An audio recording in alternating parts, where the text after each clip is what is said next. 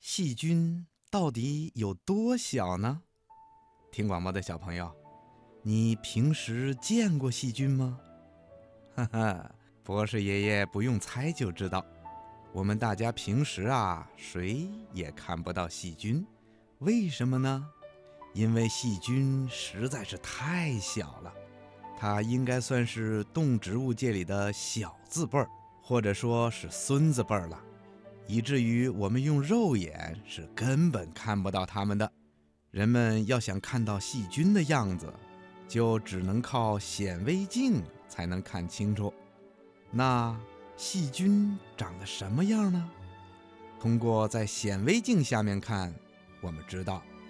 细菌的外形啊也是不一样的，有的像一根小棒棒，有的像一个小圆球，有的是弯弯的，还有的呀是螺旋形的。所以医学家们把细菌分为杆菌、球菌、弧菌和螺旋菌。细菌的个体呀非常的微小。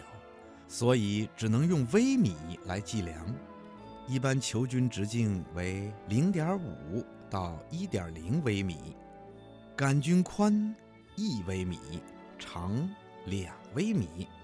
打个比方说吧，要是把一千多个杆菌排成一长队，才只有一粒米那么长，在一滴水里呀，能装下上千万个细菌。小朋友。你看细菌有多小啊！提起细菌来啊，大家都非常讨厌它们，认为细菌呐是一群小坏蛋，到处惹祸。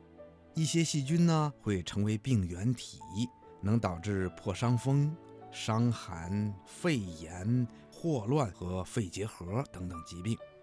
细菌的传播方式包括接触感染、空气传播、食物。水和带菌微生物等等，比如好好的饭菜，时间一长啊，就会变馊，这就是细菌在捣乱。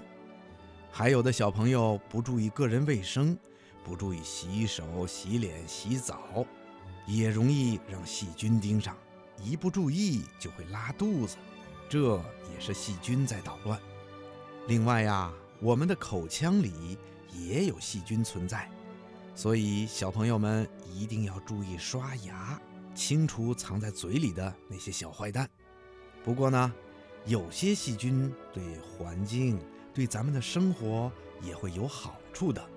比如，人们经常会用酵母菌以及其他种类的真菌一起用于发酵食物。还有啊，人们还会利用空气中的醋酸菌，把酒变成醋。我们经常吃的乳酪、泡菜、酱油、酸奶等等等等，也都离不开细菌。